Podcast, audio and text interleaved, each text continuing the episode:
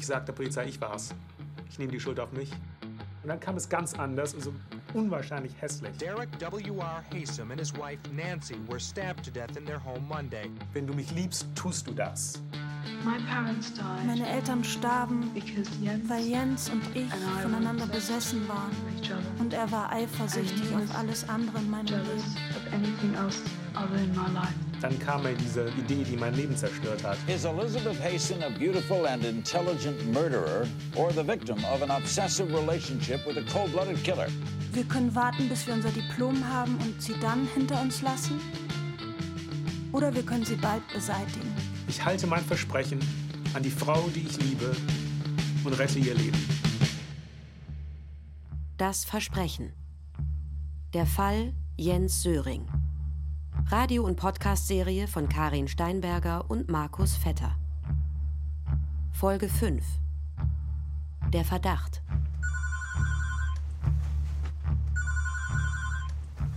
This is Global Tell Me. I have a prepaid call. Ich habe also äh, Prügeleien, Messerstechereien, Vergewaltigungen, ähm, Massenschlägereien, ähm, das, das ist, das ist äh, Selbstmord. Ich bin mal in eine Zelle reingekommen, das war in meiner eigenen Zelle, bin ich vom Frühstück zurückgekommen und äh, mein Zellenmitbewohner hatte sich erhängt an meinem Bett. Ähm, ja, der war mausetot. Ähm, während ich ähm, im, im, im, Speisesaal war. Ähm, ja, also was sieht man? Ja, klar. Ähm, ich habe vor einigen Tagen mit einem Mitgefangenen gesprochen, der hat einen Fernsehbericht über meinen Fall gesehen und ähm, ähm, es kommt gerade die Klempner rein und die reparieren jetzt eine Zelle direkt neben diesem Telefon, nur damit du das weißt. Ähm, das ist dann immer laut. Denn alles im Gefängnis ist laut, ist, äh, im Gefängnis ist laut. Aber zurückzukommen auf die Geschichte, die ich gerade erzählen wollte. Ähm, ein, ein, Mitgefangener hat ähm, mir gesagt, äh, der, der, der, hat einen Fernsehbericht über einen, meinen Fall gesehen. Und hat sich dann zu mir gesetzt im Speisesaal und hat mir erzählt, ähm, dass er gegenwärtig auch äh, eine Art Krise durchgehe, denn ähm, nach 15, 20 Jahren habe sich seine ehemalige Freundin mit ihm wieder in Verbindung gesetzt und es stellt sich heraus, dass er eine Tochter hatte, von der er nie was gehört hat, nie, nichts wusste. Das, und äh, er wollte unbedingt Kontakt zu dieser Tochter haben, aber die Mutter wolle das nicht. Und deshalb knallt er sich jetzt den Kopf voll mit Drogen und er hat mir also gesagt, er sei, er sei so froh und so dankbar, dass seine Mutter ihm immer kräftig Geld schickt, damit er sich Drogen kaufen kann, damit er die ganze Misere nicht, im, im, im, äh, nicht direkt so äh, erleben muss, dass er sich ein bisschen davon mit den Drogen äh, den, den Schmerz lindern kann. Und in irgendeiner Art und Weise gehen ja all die Menschen hier solche Dinge durch. Das ist ja nicht so, dass das keine Menschen wären, wie, wie du und ich. Äh, es sind ja auch Menschen mit, mit, mit, mit Familien und äh, mit Tragödien in ihrem Leben. Ähm, tja.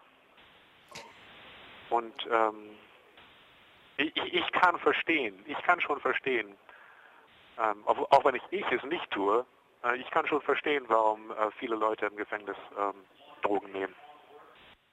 Beschissenes Leben hier. Du nimmst und, keine Drogen und, und keine Medikamente, oder? Nö, Gottes Willen. Heute Nachmittag gehe ich zum ersten Mal in 32 Jahren zum Gefängnispsychologen. Ähm, denn ich will mir von dem bescheinigen lassen, dass ich ungefährlich bin. Die äh, Vorsitzende des Bewährungsausschusses hat nämlich einem meiner Unterstützer gesagt, plötzlich macht sie sich Sorgen, dass ich irgendetwas machen könnte, wenn ich zurückkehre nach Deutschland.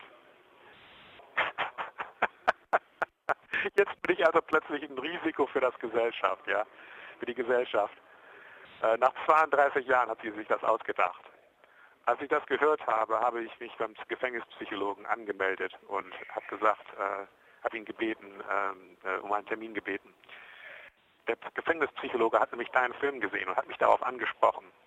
Äh, der, der, den, den sah ich ähm, äh, äh, vor dem Speise sah ich. Wir, wir gingen gerade zum Essen und äh, er rief mich also rüber und sagte, äh, er hat vorgestellt, ich bin hier der Gefängnispsychologe und äh, ich habe Ihren Film gesehen. Das war, damit war natürlich dein Film gemeint, nicht, nicht, also er hat das so ausgedrückt. Mein Fall ist ja hier ein Gesprächsthema im Gefängnis. Alle wissen, wer ich bin. Ähm, viele Leute sprechen mich darauf an. Ähm, und ähm,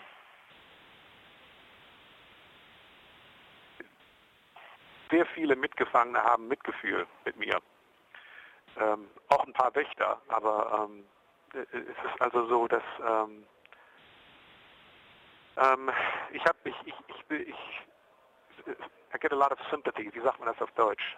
Ähm, ich, ich, bekomme eine ganze Menge Sympathie von, von meinen Mitgefangenen und, ähm, und die sehen, dass ich meine Unschuld hier ganz offensichtlich bewiesen habe und dass man mich trotzdem nicht raus, rauslässt.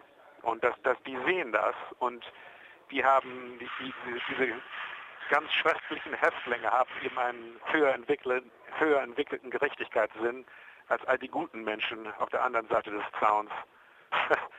Das ist schon eine gewisse Ironie. Wenn man hier im Gefängnis abstimmen würde, ob man mich freilassen solle, würden die ganzen Mithäftlinge ähm, die ganzen bösen Menschen würden mich rauslassen. Es sind die guten Menschen auf der anderen Seite des Zauns, die mich nicht rauslassen wollen.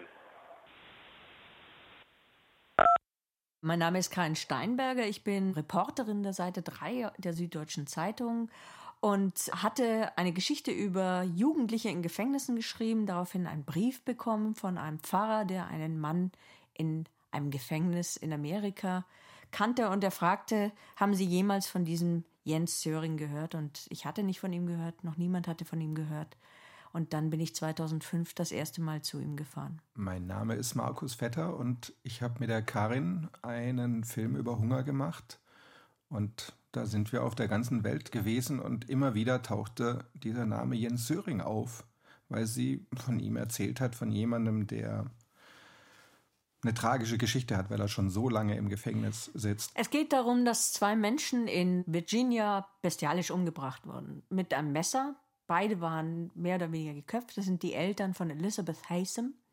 Und Elizabeth Haysom ist die große und einzige Liebe von Jens Söring gewesen. Er hatte keine Frau davor, er hat mit keiner anderen Frau in seinem Leben geschlafen und für diese Liebe sitzt er im Grunde jetzt immer noch im Gefängnis also die Eltern wurden bestialisch umgebracht.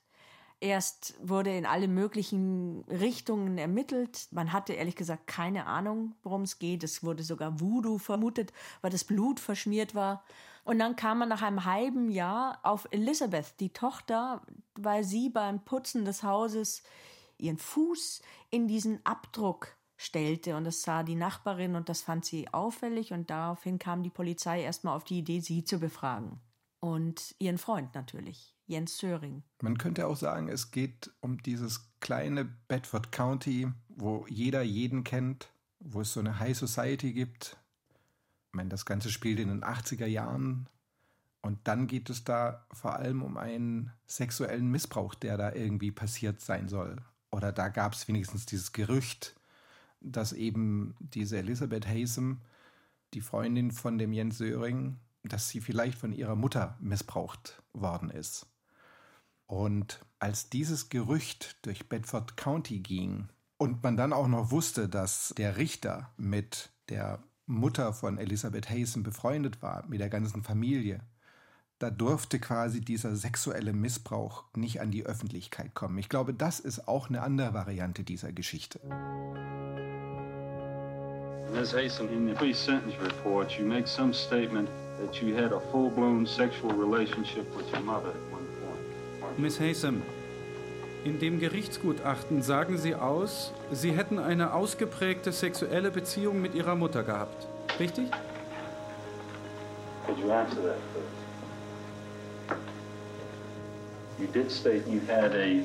Sagten Sie, dass Sie eine ausgeprägte sexuelle Beziehung mit Ihrer Mutter gehabt hätten? Nein, so habe ich das nicht gesagt, Sir. Wie sagten Sie es? Ermittler Gardner fragte mich nach den Fotos, die meine Mutter von mir gemacht hatte. Ich sagte, sie war eine sehr einsame und liebevolle Person und das war es, was sie suchte. Dann frage ich mich, was hat das in diesem Gerichtsgutachten zu suchen? Mr. Updike, das ist kein Thema, das ich hier diskutieren möchte. Es ist nicht relevant. Meine Mutter ist nicht hier. Und es ist nichts, was ich in aller Öffentlichkeit besprechen möchte. Miss Haysom, Ihre Mutter wurde abgeschlachtet. Ja, wurde sie. Sie nannten sie eine Lügnerin und Alkoholikerin. Ich nannte sie nie eine Alkoholikerin. War sie eine Vergewaltigerin? Hat sie sie missbraucht? Es ist vielleicht auch noch eine Sache, die wichtig ist. Also eines ist ganz klar, Elizabeth ist auch ein Opfer. Wenn der sexuelle Missbrauch so war, wie sie sagt, und es spricht einiges dafür, nicht nur die Bilder, dann ist sie ein Opfer. Und es ist der eigentliche Skandal dieses ganzen Falls und des Prozesses insbesondere, dass das nicht zum Thema gemacht werden durfte. Die Bilder sind verschwunden, sie durften nicht gezeigt werden und sie sind nicht mehr da. Elizabeth wurde im Gericht mehr oder weniger gezwungen, den Namen ihrer Eltern reinzuwaschen. Also es wurde alles getan, um den Namen der Eltern reinzuwaschen und nicht um herauszufinden, was jetzt wahr ist an diesen Vorwürfen. Das wären ja mildernde Umstände gewesen, wenn ihre Mutter sie äh, jahrelang sexuell missbraucht, der Vater zuschaut. Und ja, natürlich hat der Richter da seinen Teil gespielt, ein Richter, der mit der Familie der Opfer bekannt war, der kein Interesse hatte, dass über diese tolle, bekannte Familie so etwas Schreckliches gesagt wird. Ich meine, wie gesagt, 80er Jahre, Virginia, und zwar Virginia, also Lynchburg, Virginia, nicht die Hauptstadt. Und es war eigentlich undenkbar, eine Mutter missbraucht ihre Tochter. Das wollte keiner hören. What I want you to realize is that Jens ich möchte, dass Sie verstehen, dass Jens selbst entschied, was er tat. Er hatte die Wahl. Er hatte die Wahl. Er hatte eine vierstündige Fahrt. Er, ich hätte niemals gedacht, dass er meinen Eltern das antun würde. Ich kann es immer noch kaum glauben.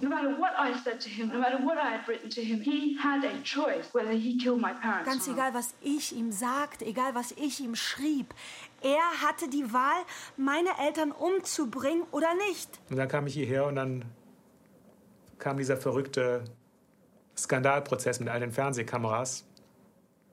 Mein Prozess 1990 war der erste Prozess, wo landesweit aus dem Fernsehen in Virginia hier berichtet wurde. Da waren die ganzen riesigen ähm, Satellite Trucks. Welcome to Larry King Live. Ist Elizabeth Haysom eine schöne und intelligente Mörderin oder das Opfer einer pathologischen Beziehung mit einem kaltblütigen Killer? Meine Gäste sind Dr. Robert Showalter, Psychiater, und Ken Englade mit seinem neuen Buch Beyond Reason, die Geschichte eines schockierenden Mordes in einer verschlafenen Kleinstadt Virginias. Was denken Sie von ihr? She probably uh, developed symptoms that we call clinically uh, borderline personality disorder uh, very early in life. Sie entwickelte vermutlich Symptome, die wir als Borderline-Persönlichkeitsstörung bezeichnen. Dr. Robert Showalter. Psychiater. Elizabeth kept telling us over Elizabeth and over erzählte again, uns immer I wieder, was never allowed to ich think durfte nie für mich I could never selbst do denken, ich konnte nichts alleine machen. could not even socialize. Sie konnte nicht einmal Kontakte Uh, knüpfen. if she were invited to a party, she would be escorted to Wenn the sie zu einer Party eingeladen war, wurde sie von einem Chauffeur dorthin 30 minutes. gebracht und 30 Minuten später wieder abgeholt. This gets bizarrer and bizarrer. Cannot imagine a crime more vile. Ich kann mir kein abscheulicheres Verbrechen vorstellen, als die Menschen zu töten, die dich geboren haben, dich großgezogen haben, die sich um dich gekümmert haben, als du schutzlos warst. Zu den Lynchburg, Anrufern. Lynchburg, Virginia. Hallo. Ich würde gerne den Psychiater fragen, ob man wirklich dachte, dass ihre Mutter Elizabeth sexuell missbraucht hat. Dr. Showalter, Sie betonen besonders den Punkt, dass Ihre Mutter Sie gezwungen hätte, für Nacktbilder zu posieren.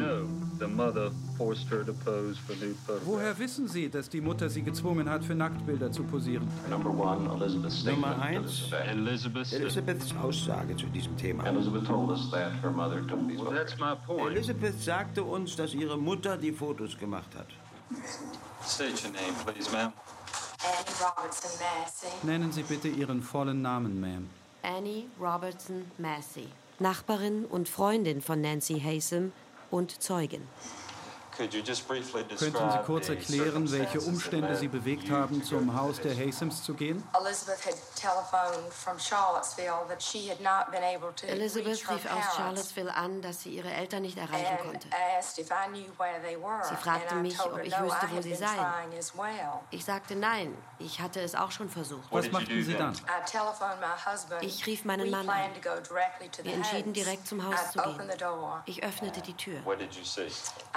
Derek dead. Ich sah Derek tot. So Bill and I drove to Charlottesville to tell Elizabeth in Bill und ich fuhren nach Charlottesville, um Elizabeth persönlich den Tod ihrer Eltern mitzuteilen. She stood and put her Sie stand da, fasste sich an den Kopf und sagte eine Zeit lang nichts. Die Familie traf sich. also. Und ich lud auch ihre Mitbewohnerin ein, Christine Kim. Und so brachten wir die drei zurück. Mrs. Massey, I'd like to ask you some Mrs. questions. of a rather Massey, sensitive ich muss. Ihnen ein paar etwas heikle Fragen stellen. Hat Nancy ever shown Hasem you any Ihnen jemals photographs irgendwelche of Nacktfotos von Elizabeth Hasem gezeigt? No, Nancy had not. Nein, das hat Nancy nicht. Gab es jemals einen Vorfall in Loose Chippings, bei dem Sie Elizabeth Hasem Komplimente über ihr Aussehen machten und Sie in eine ihrer Brüste zwickten? Einspruch, Euer Ehren. Haben Sie jemals Elizabeth night gefragt, ob sie in der Nacht vom 30. März da war? No, No. Nein, ich fragte sie einmal. Einspruch. question is certainly starting off wrong. I don't know how it would have ended up, but based on the way it started off, I sustain Die Frage fing zweifellos schon falsch an. Ich weiß nicht, wie sie geendet hätte. Da sie jedoch auf diese Weise angefangen hat, wird dem Einspruch stattgegeben. Mr. Neaton had been a friend of Jens's father, Klaus. Mr. Neaton He war ein was not Freund von from Jens Vater Klaus. Virginia has some very, Er war nicht aus um, Virginia. Und Virginia hat einige sehr spezielle Verfahrensregeln, Standardregeln, sodass man die Möglichkeit verliert, bestimmte Argumente vorzubringen, wenn man sie nicht verfahrensrechtlich exakt formuliert. Sie kennen Fakten, die nahelegen, dass Elizabeth Hasem Mr. Neaton, das ist eine unangemessene Frage. You're an experienced trial lawyer. It's going at Sie sind ein erfahrener. Strafverteidiger. Das geht in die falsche Richtung. Einspruch stattgegeben. She said Jens came back and he was in a bloody Sie sagte, Jens wäre zurückgekommen und er hätte ein blutiges Laken And the car was filled with Und das blood. Auto wäre voller Blut gewesen. They went back to the Sie gingen hotel zurück and he zum told to Hotel go down und er and wash sagte the blood ihr, off with Coca-Cola. sie solle das Auto mit Coca-Cola vom Blut befreien. I never forget the night we luminol. Ich werde nie die Nacht vergessen, in der wir Luminol einsetzen. Luminol ist ein Spray. Wenn du auf den Tisch hier blutest months und es jemand aufwischen würde, sechs Monate später sprühe ich Luminol drauf. Man sieht ein grünlich-bläuliches Schimmer. I went to uh, Charlottesville and I luminoled the inside of the car. Ich fuhr nach Charlottesville und besprühte den Innenraum des Autos mit the Luminol. Die Fußmatte, brake das Bremspedal, pedal, das the gas pedal, Gaspedal, überall, wo been. Blut hätte sein können. Never got the first Und hit. ich habe nie die kleinste Reaktion it's that much blood, Wenn es so viel why Blut did I not gegeben haben find soll, some in the rental car? warum habe ich dann nichts gefunden? Miss Hasem. Miss Hasem. Sie gingen dorthin, um Blut zu entfernen, nicht wahr? Sie gingen zum Haus, um Blut aufzuwischen. Ich habe niemals Blut im Haus aufgewischt. Professionelle Reinigungskräfte wischten das Blut auf. Es ist doch so, Miss Haysom, dass Sie darauf bestanden, ins Haus zurückzugehen, um selbst zu putzen. Das stimmt nicht, Sir. Wenn Ihr Bruder Howard Haysom sagt, dass dies in der Tat der Fall war, würden Sie ihm widersprechen? Ja, würde ich. Also Achten Sie dort auch die Äußerung, als Sie am Kamin putzten und die einer Ihrer Freunde hörte. Das hier ist Papas Gehirn. Ich wische gerade Papas Gehirn auf. Das ist ziemlich ungenau. Es war nicht am Kamin, es war an der Tür. Es interessiert mich nicht, wo es war. Es interessiert mich, was. Nun, wir sollten hier doch genau sein in dem, was geschehen ist. Danke, dennoch machten Sie diese Aussage. Was ich sagte und was passiert ist. Ich habe geputzt und da klebten einige Haare vom Kopf meines Vaters an der Tür. Und ich musste mich übergeben. Im Mai 85 haben sich die Geschwister von Elizabeth zusammengefunden, um das Haus zu säubern, um es zu verkaufen. Und dabei wurde Elizabeth beobachtet von der besten Freundin ihrer Mutter, das ist Annie Massey, wie sie ihren Schuh auszieht und ihren Fuß mit dem blutigen Sockenabdruck am Tatort vergleicht. Und das hat die Annie Massey der Polizei gemeldet. Es wurde Blut von vier Blutgruppen A, AB, Blutgruppe 0 und Blutgruppe B gefunden. Miss Haysom hat AB, Mr. Haysom hat A, Elizabeth hat die sehr seltene Blutgruppe B und Jens hat die sehr häufige Blutgruppe 0. Nun hat man also, weil man damals ja noch keine DNA-Analyse hatte, gesagt, okay, Blutgruppe 0, das ist auch ein Beweis dafür, dass Jens Söring vor Ort war, weil eines ist klar, ein Mord mit Messer ist sehr brutal und Herr Haysom war ein sehr kräftiger, gesunder Mann. Also der hat sich sicher gewehrt oder kann sich wehren. Also es ist sehr wahrscheinlich, dass sich der oder die Mörder verletzt haben, selber auch. Und es ist ja auch Blut von vier Leuten am Tatort. Und das sind halt jetzt die neuen Erkenntnisse, dass man jetzt das erste Mal diesen Bluttest von 1985 und den DNA-Test, der 2009 kam, nebeneinander gelegt hat. Und jetzt ist ein ganz klar, dass die Blutgruppe 0 zu einem anderen Mann gehört wie Jens Söring. Also wir haben zwei Blutspuren am Tatort, die von Männern sind, die nicht Jens Söring sind. Aber darf ich jetzt mal fragen, also diese DNA-Analyse, wann wurde die zum ersten Mal gemacht? 2009 wurde die DNA-Analyse gemacht. Das wäre die letzte Möglichkeit für Jens gewesen, vor Gericht zu gehen, weil es neue Beweismittel waren. Das hat er nicht gemacht, ist er nicht vor Gericht gegangen. Es ist Aber auch wusste sehr man damals schon, dass das von zwei verschiedenen männlichen... Ja, das hättest du, wenn du den Bluttest neben den DNA-Test gelegt hättest, was Jens Söring und sein Anwalt eben jetzt erst vor einem Jahr gemacht haben und das herausgefunden haben, hätte man es wissen können. Es ist auch übrigens gut möglich, dass die Behörden das gemacht haben. Und dass sie es wussten, nur nicht gesagt haben. Nur seine Anwälte haben es nicht gemacht damals. Das ist, Nee. doch, das ist Nee. doch sträflich. Obwohl alle Zeugenaussagen schockierend waren, war der Schock des Tages, als Haysoms Brüder Richard und Howard in den Zeugenstand kamen. She has lied to me in the past. Sie belog mich in der Vergangenheit. Und offen gesagt, lügt sie weiter. Ich persönlich bin nicht zufrieden mit der Erklärung, die sie in ihrem Geständnis gab. I think Elizabeth was in the house at the time of the crime. Ich glaube, dass Elizabeth zur Tatzeit im Haus war. We have an obligation to society to show to people what the consequences of such a crime are. Wir haben eine Verantwortung gegenüber der Gesellschaft, den Menschen aufzuzeigen, was die Konsequenzen eines solchen Verbrechens sind. I therefore would want to see Deshalb fordere ich die härteste Strafe, die möglich ist. the. Miss Haysom, Ich charge. verurteile Sie zu jeweils 45 Jahren Gefängnis. The sentence is to run consecutively a total of 90 years. Das Urteil wird nacheinander vollstreckt. Insgesamt also 90 Jahre.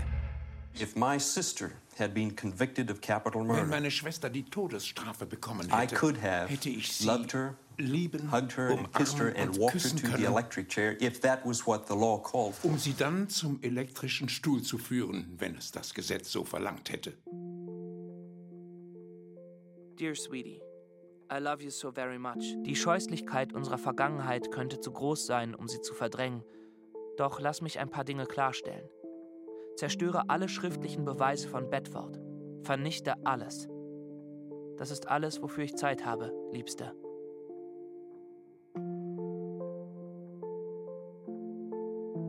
Das Versprechen. Der Fall Jens Söring. Radio- und Podcast-Serie von Karin Steinberger und Markus Vetter. Folge 5. Der Verdacht. Mit Lilith Stangenberg als Elizabeth Haysom und Julian Greis als Jens Söring. Sowie Mira Pateke, Maja Schöne, Peter Franke, Ben Hecker, Markus John, Christian Riedel, Sebastian Rudolph, Wolf Dietrich Sprenger, Michael Weber, Thilo Werner. Musik Jens Ole Hürkamp.